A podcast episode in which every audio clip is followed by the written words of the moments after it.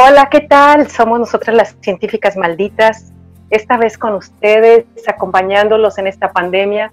Los que ya estén desconfinados gradualmente, pues hagan eh, todas las eh, instrucciones, sigan todas las instrucciones de las instituciones sanitarias del país y mandamos muchos saludos a México, a todos los que nos siguen y las que nos siguen, desde luego a una amplia audiencia de mujeres. Y nosotros somos las científicas malditas en la maldita primavera discutiendo de temas de ciencia de COVID con expertas y desde luego no podríamos dejar pasar aspectos tan importantes para entender como mujeres que hacemos ciencia, como la academia neopatriarcal.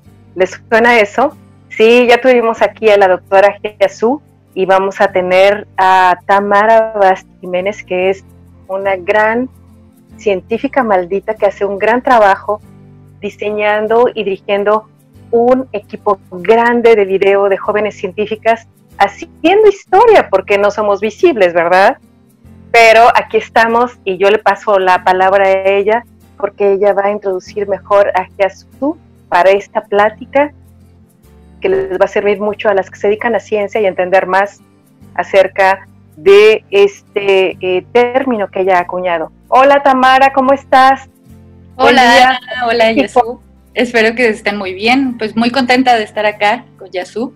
Este, como dice Ana, ya, ya Yasu había, había estado aquí con nosotros y bueno, pues Yasu es este, ella está en Nueva York, ella es investigadora en The Graduate Center en la Universidad de Nueva York y también es profesora en el Jay College de, of Criminal Justice, también ahí en Nueva York. Ella es doctora en psicología social por la Universidad Autónoma de Barcelona, también es miembro de la Asociación Americana de Psicología y de la Sociedad Mexicana de Psicología Social. Eh, bueno, sus estudios, así como lo introdujo Ana, están centrados en la situación que viven las mujeres en la academia y en la ciencia. Y bueno, su principal línea de investigación, porque no es la única, tiene eh, bastantes estudios en psicología social, pero la que ahora nos atañe el día de hoy es eh, pues su línea de investigación se nombra como Navegando la Academia Neopatriarcal. Y esto es muy interesante y es muy importante porque justamente analiza eh, pues estrategias, eh, estrategias y comportamientos de las mujeres en la academia en su contexto eh, neoliberal, patriarcal, y bueno, en estos estudios nos muestra cómo el sistema neopatriarcal puede oprimir a las mujeres académicas y bueno, a las mujeres en general. Y además cómo nosotras como académicas, eh, lejos de recibir eh, o de actuar, pues actuamos de manera eh, pues, pasiva y muchas veces elaboramos estrategias para navegar en esta pues academia neopatriarcal y para tratar de integrarnos en vez de pues de cambiarla, ¿no? Entonces es muy interesante, es muy interesante y pues estamos desmontarla. Estamos muy contentas de estar aquí con Yasu. Claro, Yasu, mucho gusto de tenerte aquí, segunda vez y pues un gran placer y esta introducción que hace Tamara es yo creo que no solamente para las científicas, pero cualquier mujer que nos escuche va a encontrar por ahí estrategias, ¿no? Así es pues como siempre, feliz de estar aquí. Me, encanta ahora ponerle ya cara a Tamara, que ya la había escuchado mucho. Y bueno, por supuesto, verte nuevamente a ti, Ana. Eh, saludos a todas las, me encanta el concepto malditas, me encanta. Entonces, bueno, me encanta. somos tan buenas personas. Sí, sí, bueno, somos malditas buenas personas. Eso nadie lo duda. Pregúntenle a mi mamá. Seguro que soy una buena persona. Eh, sí, muchas gracias por la presentación. Eh, y bueno, yo quiero empezar por decir gracias eh, a, la maldita primavera por hacer estos podcasts. A mí me parece muy importante que se converse el tema de la maternidad, el tema de la pandemia. Necesitamos hacer un debriefing, necesitamos sacar lo que está sucediendo y entenderlo como científicas, no solamente decir, oh, esto es un caos, o esto está mal, o esto está bien, ¿no? Entonces, eh, yo preparé unos pequeños disclaimers, como unas pequeñas alertas antes de empezar. Em, muy bien. Entonces, el primero es que el feminismo no está en contra de la maternidad. Eso es muy importante decir. No está, es más, no está ni a favor de la maternidad. El feminismo lo único que hace, ¿vale? Es una, es, eh, te da herramientas para que tú te informes y entonces tomes una decisión. Si quieres, si no quieres, cuando quieras, cuando no quieras, y luego, bueno, claro, si tienes el privilegio de informarte y de poder decir, ¿no? Lo que quieras. Eso es muy importante, ¿no? Acá tengo montado aquí, si ven que estoy aquí allá, tengo aquí mis notas y mi iPad y demás. Entonces, bueno, es eso, la libertad de decidir, ¿no? Entonces es muy importante porque la gente a veces tiene la idea de que, ay, las feministas ahora no quieren tener hijos y todas se quieren dejar los pelos, el bigote, hacerse lesbianas, y es como de, bueno, hay feministas que sí, son lesbianas, y hay otras que no, y son amas de casa, y son madres, y son felices, y lo están haciendo muy bien, y un aplauso para ellas. Nadie está diciendo, y cuidado, esa es la segunda, acá no estamos garantizando. No vamos a decir que las mujeres con madres son mejores o son peores o las mujeres solteras, no. Y lo que digo siempre, el patriarcado tiene para todas. Si tienes hijos, tiene para ti. Si no tienes hijos, tiene para ti. Si estás divorciada, tiene para ti. Si eres lesbiana, tiene para ti. Si eres heterosexual, todo para todos. El patriarcado no discrimina, fíjense, algo que no discrimina. Entonces, ese es mi segundo disclaimer. El patriarcado tiene para todas, ¿vale? Eh, lo que yo quiero hacer, es la tercer, el tercer punto, es una lectura crítica, es una lectura más compleja en la maternidad. El feminismo, una de las cosas que hace es tratar de romper estas dicotomías. No vamos a decir solo que la maternidad es la cosa más bella del mundo, pero tampoco vamos a decir solo que la maternidad es horrible. Tiene muchísimas caras la maternidad, muchísimas. Entonces es muy reduccionista, es muy simple decir, ser mamá es lo más bello del universo y dar pecho es lo más bonito.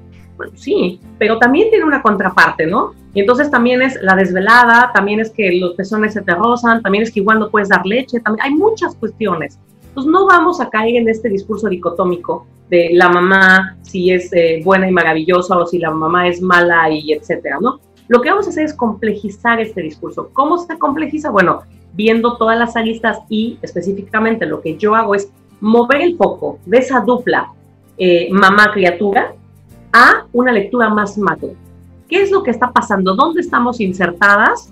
Que en efecto hay, una, hay unas opresiones. Cuidado, no estamos diciendo que per se ser mamá, tú decís ser mamá y estás oprimida y es horrible. No, vamos a hablar de cómo está el contexto que hace que eso sea una realidad, que la opresión sea una realidad. Em, entonces, yo lo que estoy trabajando junto con mis colegas es el tema de cómo está afectando la pandemia a estas mujeres madres y en específico a las madres eh, académicas, ¿vale? Quiero hacer mención de mis colegas porque de verdad sin ellas eh, el feminismo y la sororidad eh, van de la mano, son mis colegas de, de, Chile, además la mayoría, bueno, todas son chilenas, sí, todas son doctoras también, Carla Fardela, ella también psicóloga social, Pamela Gutiérrez, Hilary Jim y Catherine Galás trabajadoras sociales, historiadoras, somos un grupo interdisciplinar que empezamos a cuestionarnos, a abrir este grupo de WhatsApp, así empezó todo, y empezar a conversar. A partir de ahí, he desarrollado entrevistas con mujeres de Estados Unidos, de Bélgica, de Francia, de México y de algunos lugares de Sudamérica como eh, Chile, Argentina y Brasil, y he estado recopilando entrevistas acerca de qué está sucediendo en esta pandemia. ¿Y por qué las mujeres académicas? Para mí es muy importante que sean mujeres académicas porque veo tres niveles y de hecho Tamara lo comentó un poco al inicio. El primer nivel es no te das cuenta en dónde estás. No te das cuenta que hay una opresión, no sabes de qué va, incluso la niegas, porque pues bueno, por falta de conocimiento, no pasa nada, pero eso estamos, ¿no? Primer nivel no sabes. Segundo nivel sabes y te quejas. Esto está horrible, esto está deprimente, ¿qué vamos a hacer? Tercer nivel, haces, ¿no? Entonces nosotros estamos tratando de construir este tercer nivel, ¿no? De qué podemos hacer. ¿Para qué? Para que afecte a todas por igual, ¿no? No, si sabes o no sabes, no pasa nada. Cuando nosotras hagamos algo en este nivel, nos va a ayudar a todas. Entonces, las mujeres académicas ya gozamos de ciertos privilegios, de muchos privilegios, de entrada a la educación. Muchas de nosotras nos estarán escuchando en diferentes partes de la República, se habrán mudado o en diferentes partes del mundo. Tenemos trabajos, eh, y estoy hablando específicamente en la academia como profesora investigadora, que te permiten un horario flexible, ¿no? que te permiten poder decir, bueno, pues doy clase de 8 a 9 y luego de 9 a 11 veo qué hago, o incluso sin la pandemia, voy por mis hijos al colegio, regreso, los deposito en la clase de karate o de matemáticas y vuelvo otra vez a mis clases, ¿no? Haces papers, hacemos nuestros artículos en la noche y te pones tu horario a las 5 de la mañana igual, de 5 a 7 antes de levantar para que se vayan las niñas al cole o en la noche. Entonces, esta flexibilidad laboral es muy importante y es una flexibilidad que no todas las mujeres cuentan con ella. Por lo tanto, si las mujeres académicas son mujeres privilegiadas y aún así están sufriendo todo lo, que conlleva a esta academia, bueno, ¿qué, ¿qué es lo que está sucediendo entonces con las demás mujeres? Por eso es que yo creo que es muy importante poner el foco en estas mujeres académicas. Y preparé una especie de mm, algunos números solo, algunos hechos para que digamos, ¿no? Porque dicen, ay, les está afectando la academia, les está afectando el COVID. Bueno, ahora van los datos, ¿no? Em, actualmente se considera que las mujeres están en fase de supervivencia. Hay una encuesta y un estudio que hizo la Universidad de Bilbao y voy a leerles algunos de las emociones por las que las mujeres dicen estar pasando o están pasando. Ansiedad, esfuerzo constante, dificultad para concentrarse, culpa, muchísima culpa, eso también nos ha salido bastante a nosotras, desesperanza, reducción de confianza, reducción de optimismo, falta de serenidad, de relajación, de vitalidad. Pueden leer el estudio, después podemos compartir el link, está muy interesante. Eso uno. Dos, actualmente hay 50% menos publicaciones de mujeres, ¿vale? Que el año pasado, en esta misma época. Y 50% de publicaciones más de hombres en esta época. Estamos ampliando, si, si tenemos una brecha de género grande, bueno, pues ahora la pandemia dijo, con permiso, que ahí te voy Mujeres haciendo artículos como primeras autoras está declinando. ¿Qué es lo que está pasando? Mujeres que están haciendo coautorías, mujeres que están tratando de aliarse con otras, que es lo que estamos haciendo con mis colegas para poder eh, publicar, ayudarnos, ¿no? Tú tienes hijos, tú no, tú tienes tus horarios, ¿cómo me adapto? Eh, hay un 50% de mujeres que abandonan la academia, ¿vale? Y sí, es verdad que hay hombres que abandonan la academia, pero es un 23% no podemos estar ciegas ante estas cifras. Eh, y luego, bueno, el, efecto de esto, si nosotras nos quedamos sin una perspectiva de una mujer académica, de una persona que se considera mujer dentro de la academia, vamos a tener una sola perspectiva, que es la de ellos. Y no estoy diciendo que la de ellos sea mejor o peor, o que nosotras seamos mejores o peores, es que necesitamos una perspectiva holística, ¿vale? Ese es el punto. Si yo estoy viendo que tengo a la mano, el mando del, aire acondicionado. Para las que nos oyen, tengo en, la mano un mando de aire acondicionado. Si ustedes ven el mando de aire acondicionado, el control de frente, me van a decir que tiene, como todos los, los controles remotos, un montón de botones y demás. Pero si yo lo veo por la parte de atrás, yo voy a decir que no es cierto, que no hay botones. Ninguna de las dos va a estar mal. todos los controles remotos por un lado tienen botones y por el otro lado tienen la casita para las pilas.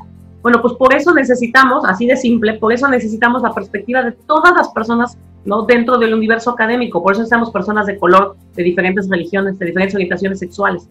Si empezamos a dejar que esta, que esta pandemia nos oprima y no tenemos políticas que cambien ese estatus para las madres académicas, nos vamos a perder de esa perspectiva y vamos a tener, bueno, una percepción de, de la ciencia de la realidad limitada, básica, nula y, claro, tal vez equivocado.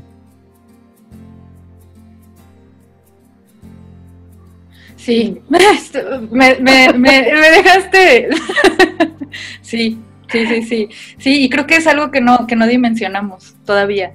O sea, en realidad, el que, el que haya disminuido el 50% de la participación de las científicas durante tres meses, habla justamente de esa, de esa desigualdad y de esa, esa estructura que, que, cualquier cambio va a jalar de manera negativa pues a los más vulnerables. Y en este caso, las más vulnerables, pues resultamos ser nosotras. Así es. Y esto, bueno, viene de la mano eh, de dos conceptos eh, que son la sostenibilidad y el cuidado, ¿no?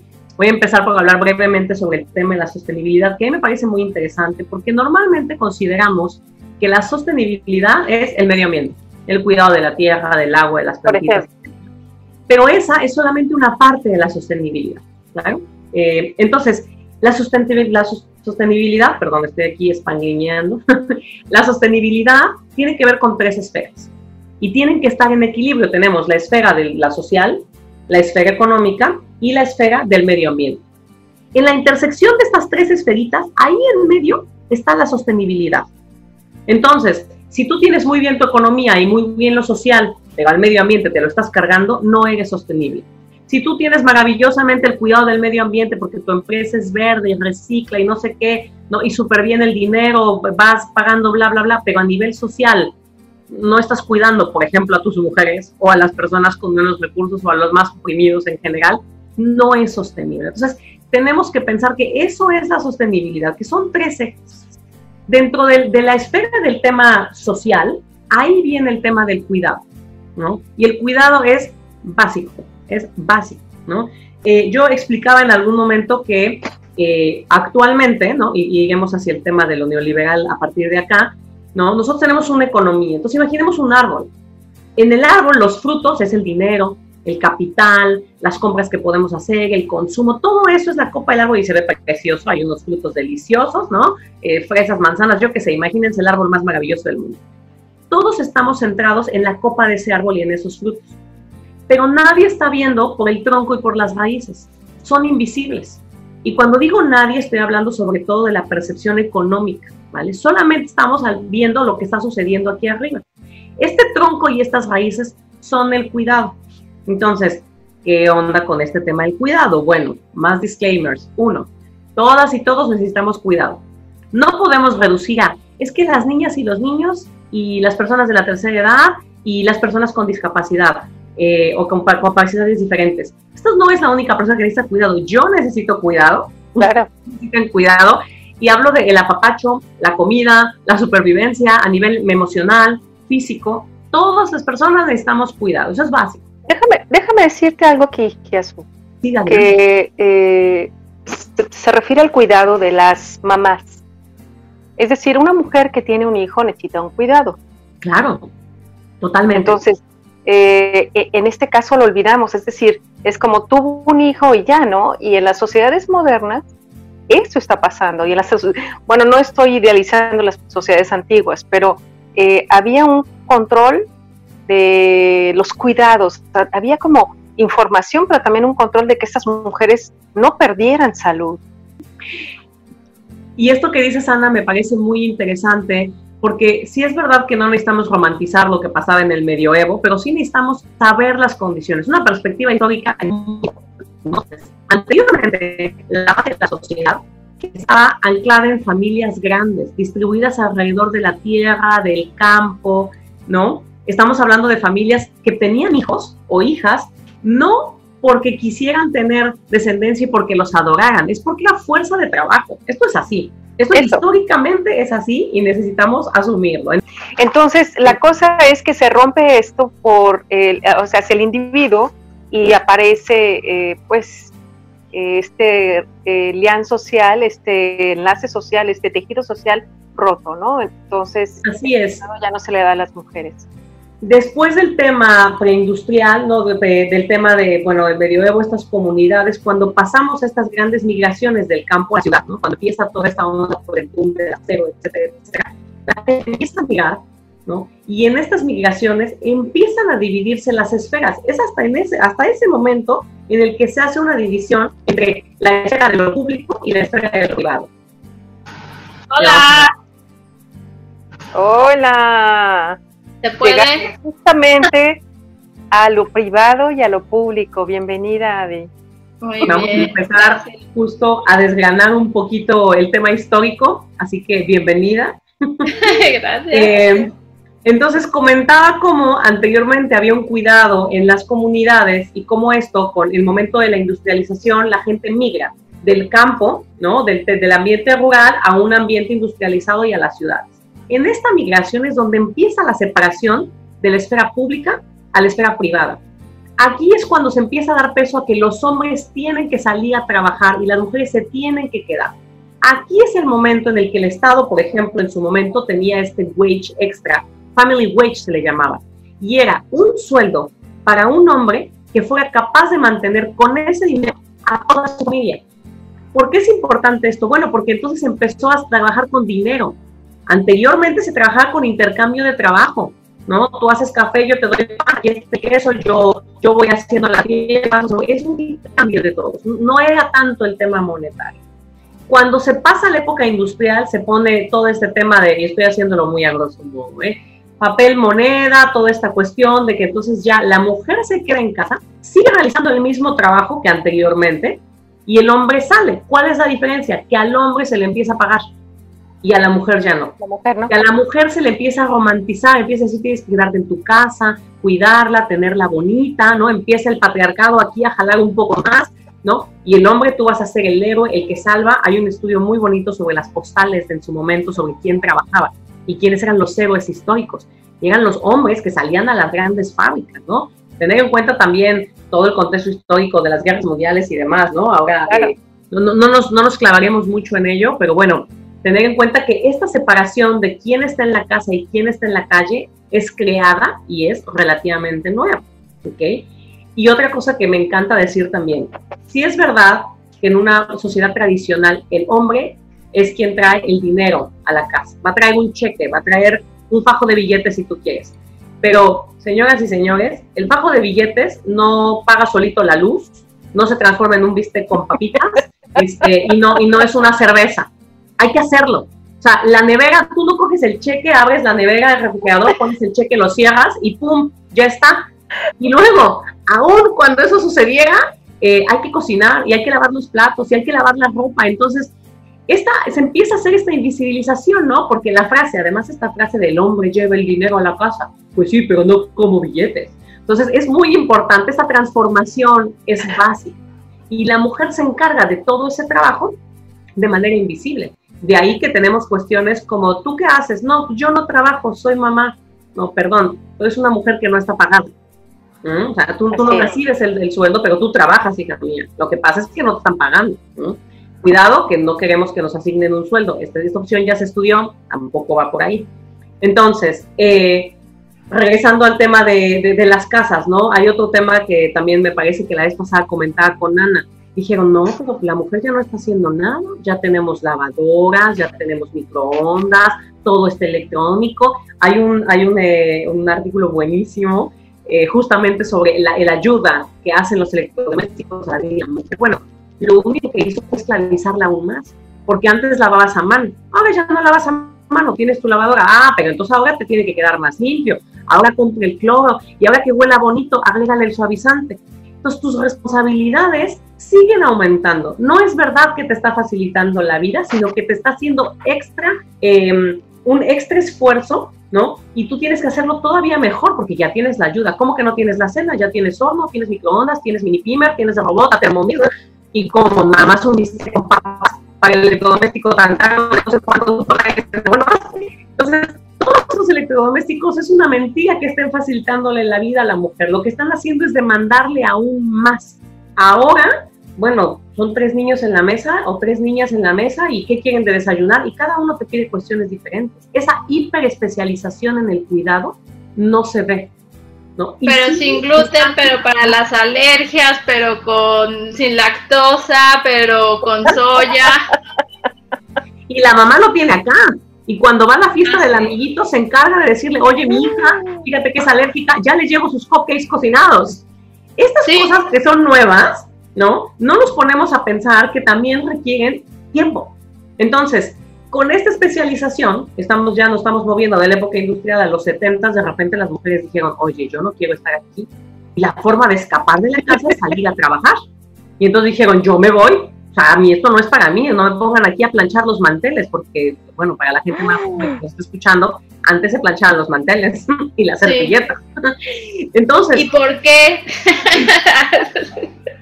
se salen de sus casas y empiezan a trabajar fuera, a recibir un sueldo, pero adivinen qué, es que siguen teniendo que trabajar dentro.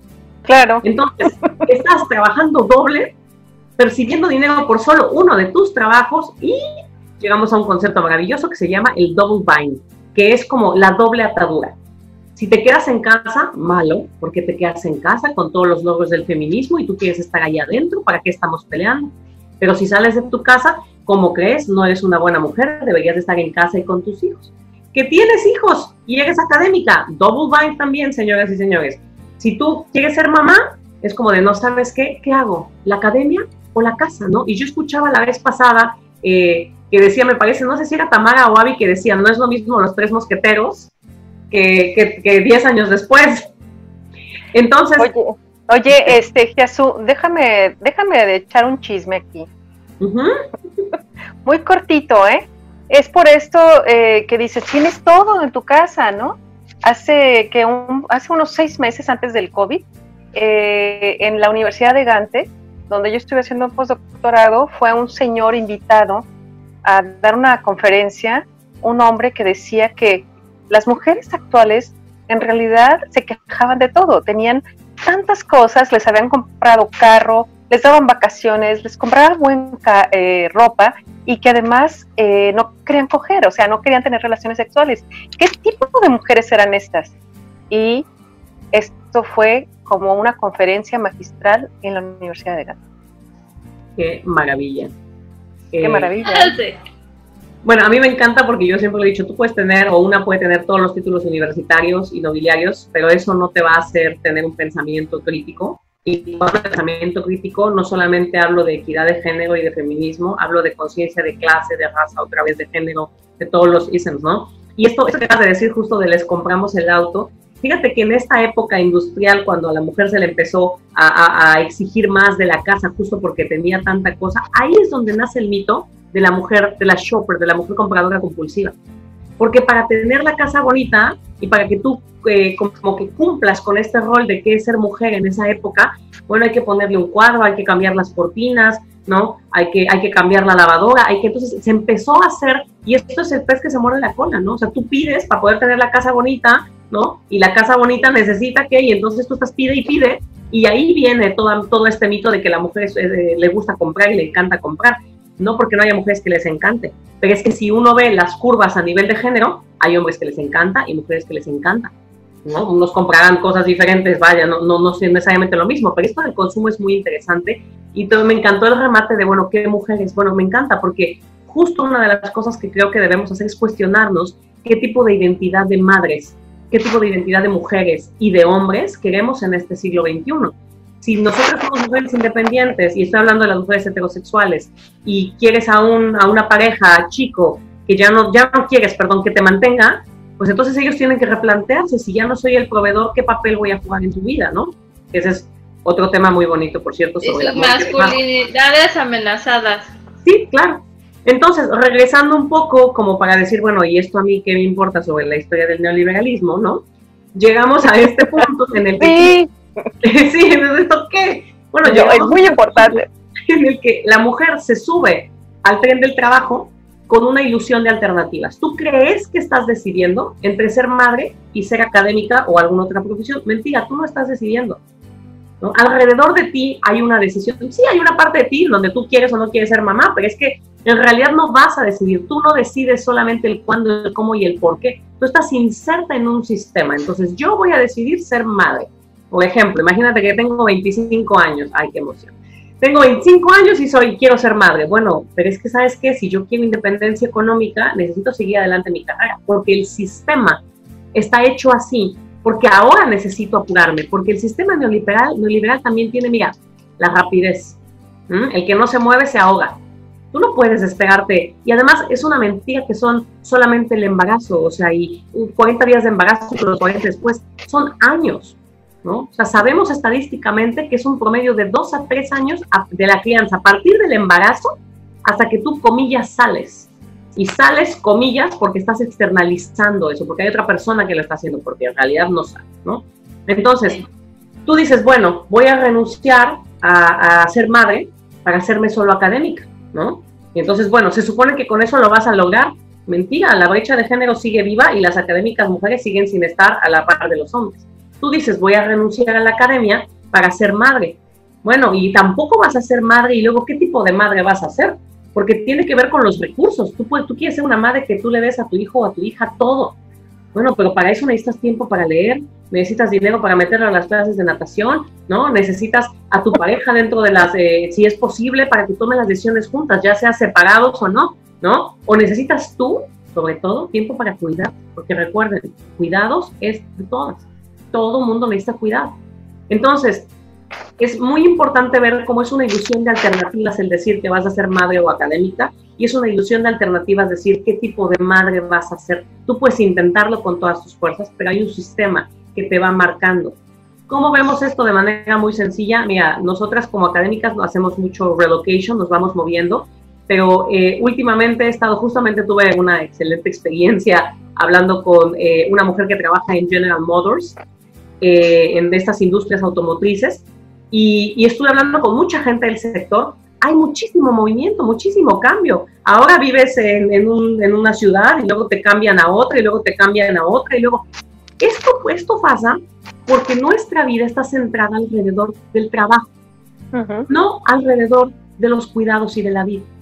Entonces, esta academia, que de por sí era patriarcal, es decir, creada por hombres, hecha por hombres, al servicio de hombres, luego nosotras empezamos a meternos y hay mujeres, pero con reglas de hombres. La academia es patriarcal per se. Por lo tanto, el conocimiento que se tiene adentro es patriarcal. Tú puedes salir educada como psicóloga, como bióloga, como lo que quieras, que no por eso vas a recibir una academia, una educación despatriarcalizada. Entonces, patriarcal. Y luego se une con el neoliberalismo, es decir, la precariedad, todo rápido, todo individual, ¿no? no, no ya mejor que nos lleve Diosito. Dime. ya mejor que nos lleve Diosito. Pues yo no sé quién nos pueda llevar, pero... Porque está tremendo. Claro, entonces, como ya tenemos, ya reconocemos esta que es la Academia Neopatriarcal y estamos donde, entonces la pregunta es, bueno, ¿qué podemos hacer para poder romper, ¿no? Con esta cadena neopatriarcal. Bueno, lo que hay que hacer, hay muchas propuestas, afortunadamente, hay muchas mujeres y hombres trabajando al respecto, pero una de las cosas que nosotros estamos proponiendo es un cambio en las políticas. Un cambio en las políticas que ya existen, por ejemplo, la publicación de artículos. No es posible que en una revista en una revista eh, indexada científica, la mayoría de personas, por no decir todas, son autores hombres, pero las personas que hacen las revisiones somos mujeres. Es que yo lo platico con mis colegas, cuántos artículos yo reviso y además, recordemos que revisión de papers es gratis y no cuenta para nuestros currículos académicos. Es más, no sé todavía por qué lo hacemos, pero también ese es otro tema.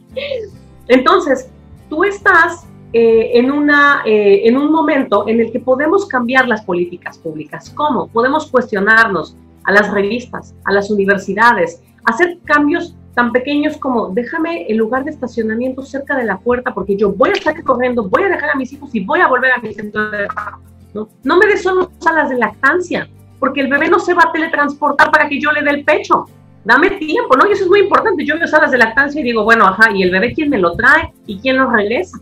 ¿no? Entonces, no se trata de tener un daycare, entonces tenemos que repensar las políticas públicas y el paper que estamos preparando, justamente eso es lo que estamos haciendo. Hemos aterrizado todo lo que es el patriarcal, hemos aterrizado en la academia y ahora vamos a finalizar en estas propuestas para poder romper y mejorar nuestros ambientes de trabajo, no solo académicas mujeres, sino como madres que están doblemente oprimidas.